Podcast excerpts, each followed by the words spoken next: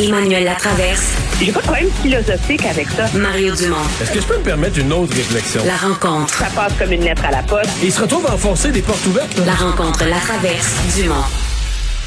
Et Emmanuel Latraverse qui rejoint Ma- Mario Dumont et moi. Bonjour Emmanuel. Bonjour. Bonjour. Et euh, au grand plaisir, je pense, de, de- des amateurs de politique comme euh, comme vous deux, parce que la soirée électorale, euh, Mario, se, se est va-tu- interminable. Elle va-tu finir cette élection-là, Emmanuel? Il y a encore des recomptages judiciaires qui s'amorcent. euh, Ouais, parce que là, c'est dans Brome-Missisquoi, euh, décision rendue aujourd'hui par la Cour supérieure. On sait que c'est Pascal Saint-Onge, la libérale, qui avait remporté par 197 voix.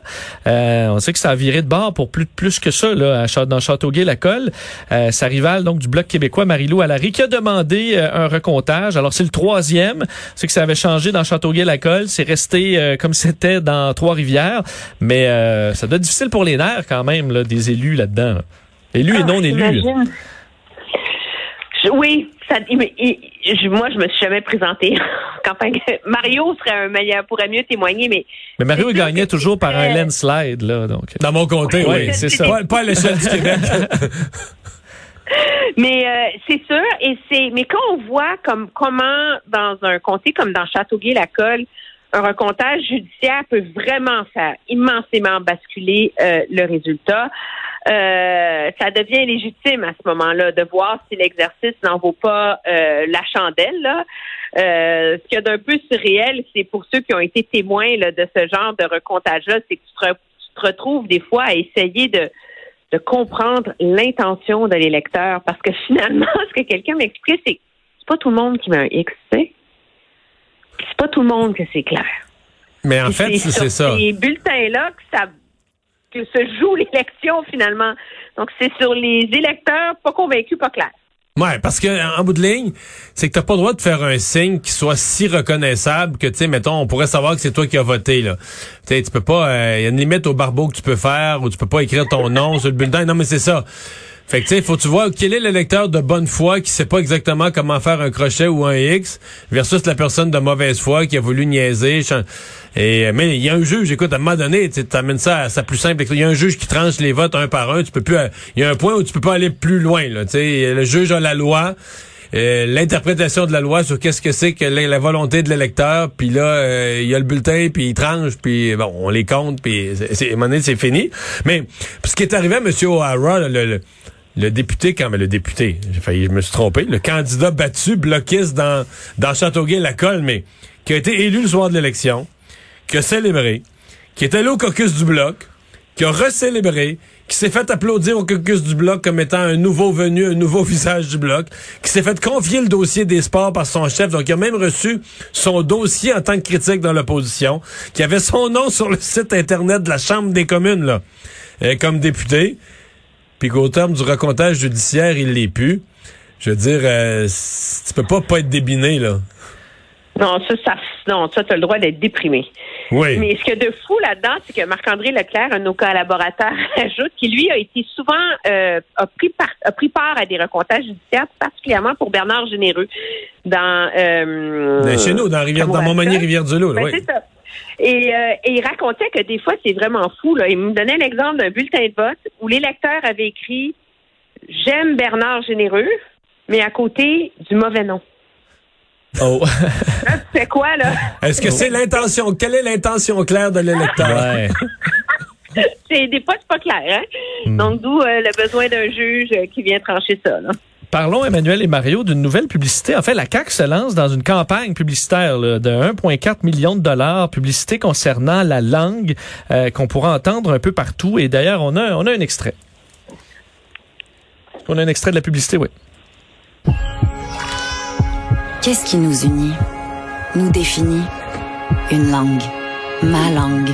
Que chacun aime à sa façon. Ma langue. Ma langue. Ma langue. Ma langue. Ma langue est plurielle. Elle prend toutes sortes d'accents, d'expressions, de couleurs. Elle brasse des affaires, ma langue. Elle exporte, enseigne, nourrit, commerce. Alors, des publicités de 60 secondes où on dit, bon, le Québec est multiethnique, ouvert, mais en même temps, on est une minorité culturelle. Est-ce que le message est, euh, est clair et va passer, Emmanuel? Elle est très belle, cette publicité. Puis elle est belle, puis moi, je trouve qu'elle fonctionne bien parce qu'elle n'est pas dans le genre de cette publicité qu'on voit d'habitude, mais on y apprend que la langue est plurielle, prospère. C'est une histoire d'amour. c'est la somme de nos petites et grandes victoires. Elle est décomplexée et euh, la langue nous dit qui, qui, qui, je, qui je suis et qui nous sommes. Elle est, c'est, c'est une publicité sur la langue française, donc qui est comme un cri de ralliement pour qu'on aime notre langue et qu'on la, et qu'on la célèbre, pour rappeler que cette langue est le pivot, je pense, de la culture québécoise et qui, sans donner dans, nous au Québec, nous sommes multiculturels et nous aimons tout le monde, où on n'a pas besoin de le dire, mais c'est là en même temps. Dans les images, dans le ton, dans les souvenirs, dans les, dans les, les rapports hmm. historiques. Euh, et donc, c'est comme une façon de, définir le nationalisme québécois 2021. Et euh, mais en même temps un effort, je pense, pour faire taire les critiques qui euh, voit dans cette mobilisation politique de la coalition du gouvernement québécois actuel autour du nationalisme un acte de, de rejet et de repli sur soi. Ouais, mais est-ce que c'est une publicité gouvernementale? Est-ce que c'est pas une publicité aux accents partisans payée avec l'argent gouvernemental?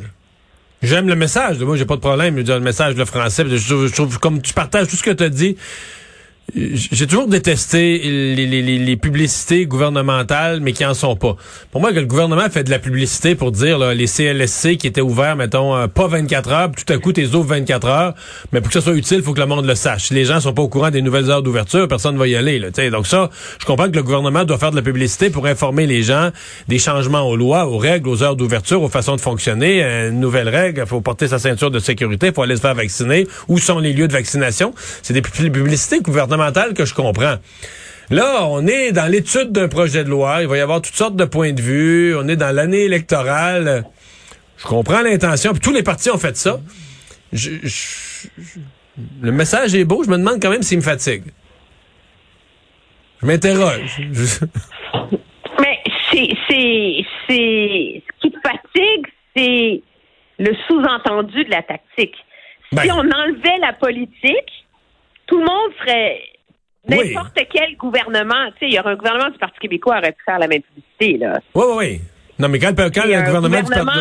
en clade 2.0, plus nationaliste, pourrait faire la même publicité. Oui, mais il y a un sous-entendu que la CAQ fait la bonne chose, que le gouvernement de la CAQ présentement, le sous-entendu c'est que le gouvernement fait la bonne chose, là, dans les bonnes démarches. Que, il y a un sous-entendu que son projet de loi devant l'Assemblée nationale est bon. C'est pas ah, ben, dit. Ben, c'est c'est pas dit, mais c'est ce qu'il y a de politiquement, je vais pas dire machiavélique, là, mais d'habile là-dedans. Parce que ce projet de loi-là, le gouvernement, vraiment, à force de le retarder, le ministre Jolin Barrette a tellement fait chauffer le poil, il a tellement mis des bûches dedans là, que là, on a. C'est incandescent. Et euh, le consensus autour du besoin de protéger la langue française est tellement fort il n'y a personne qui peut vraiment s'opposer à ce projet de loi-là.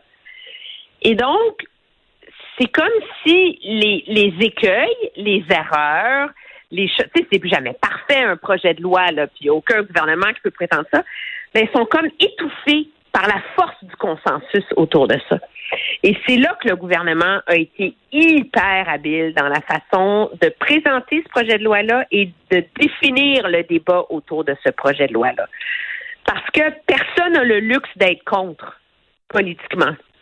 Sauf la communauté anglophone. non, mais ça m'intéresse que tu, toi, tu penses qu'à la fin, je sais pas, 9 euh, décembre, je n'ai même pas regardé, c'est peut-être un samedi, je n'ai pas de mais mettons 9 décembre, là, on arrive à l'étape finale, tout a été étudié, les débats, les compromis, les amendements, commission parlementaire, il faut voter à l'Assemblée nationale le vote final sur le projet de loi. Toi, tu prévois que les quatre partis vont voter pour? Ben, quatre partis vont voter court pour si le gouvernement. La seule façon dont quatre partis ne voteraient pas pour, si tu veux mon opinion, c'est si le gouvernement de la CAC veut faire exprès pour empêcher le Parti libéral de voter pour. Parce que le Parti libéral, il est pour en ce moment. il est d'accord avec les Ils sont Non, mais ils sont pas pour. Ils sont mal pris. OK? ils voudraient que le Parti libéral demande, s'il vous plaît, donnez-nous les moyens de voter pour. Oui, mais là, en même temps, si on, si on leur donne les moyens de voter pour, il va falloir faire des compromis. Puis moi, je serais plus satisfait parce que moi, je suis vraiment inquiet du français. Puis je suis pas à l'étape des compromis, j'irai encore plus loin. Mais ils sont pas gros, les compromis qu'ils demandent à date, là. Je veux dire, c'est des guisis dont tu jamais entendu parler de ta vie, là. Je vais donner un exemple, là, OK? Non, mais sérieux, là. Les médecins, les... Euh, les médecins. Est-ce que vraiment, là, tu vas mettre une faute déontologique à la hauteur d'un fraudeur ou d'un psychiatre qui couche avec ses patientes à côté d'un chirurgien qui maîtrise pas le français? Je veux dire, sérieux, là. Du gros bon sens, là. Tu sais, je veux dire, trouver un compromis là-dessus, là, tu n'affaiblis pas la force du français, là. La défense du français, là. Il y a quand même une différence, là. C'est entre un psychiatre qui couche avec ta patiente puis être un chirurgien qui maîtrise pas assez bien le français. C'est sur l'échelle des crimes possibles, excuse-moi, là, il y a une marge. Il y a tout un débat autour de les, les, droits acquis de ceux qu'on appelle les ayants droit, là. Les gens qui ont toujours euh, fonctionné en anglais, qui ont toujours communiqué en anglais avec le hein. Écoute, c'est une affaire de un mot à changer dans le projet de loi, puis dans les faits, ça change rien.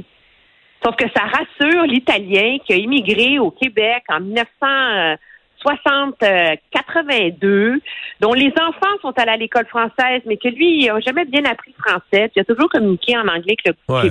avec le gouvernement, que lui, le vieux monsieur, on va pas le persécuter sur comment Non. on sais, À un moment donné, là. Mais ceux qui sont Alors- arrivés l'année passée et qui n'ont pas encore appris le français, non, c'est... Ben, Moi, je ben, te dis eux- là, que plus on va creuser dans le projet de loi, plus pour le Parti libéral, puis il, il va arriver un moment où ils vont être tentés, il va y avoir des gens dans le caucus qui vont dire, regarde là, on va dire qu'on est pour le principe général, mais à cause de l'article 39.4, là, on peut pas se rallier, on est contre. tu comprends? Puis même Québec solidaire. Je, je- n'exclus pas, moi, je, je n'exclus pas qu'à Québec solidaire, on dise, ah ben là, nous autres, exemple, ce qu'on dit aujourd'hui, là. Nous, le projet de loi, on aurait été pour, parce qu'on est pour le français. Mais là, parce qu'il n'y a pas le respect des langues autochtones, là, ben là, là, on n'a pas ce que... Peut-être que, peut-être que je me trompe, là, mais je, je- j'ai tellement vu d'évolution de projet de loi. ça, tout- c'est dans la... Tout ça, c'est dans la cour du gouvernement.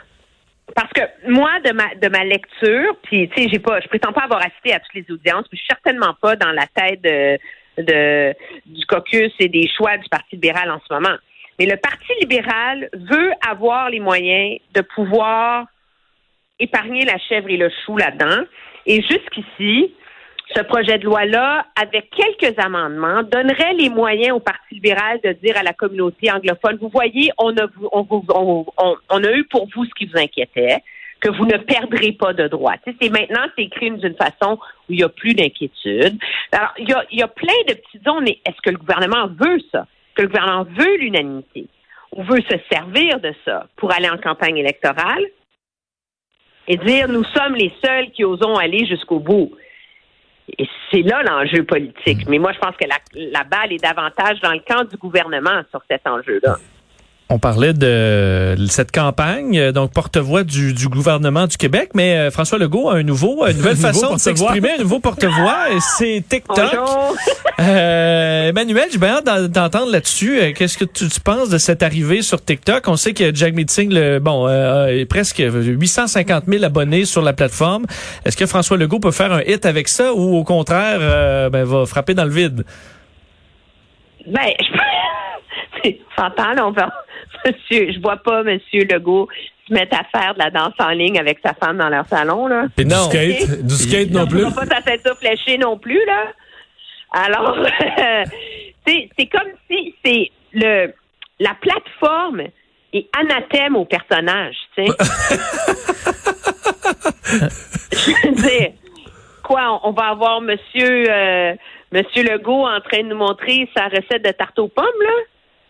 Tu sais, c'est... tu peux pas montrer toute ta recette. Faut que tu montres juste un truc, là. Que tu, faut, ça, ça dure En 30 20 secondes. Ouais, tu montres un truc que tu fais pour faire ta tarte aux pommes que les gens ont jamais Oui, vu, là. comme il va nous donner une recette de slime pour les enfants à garderie, là.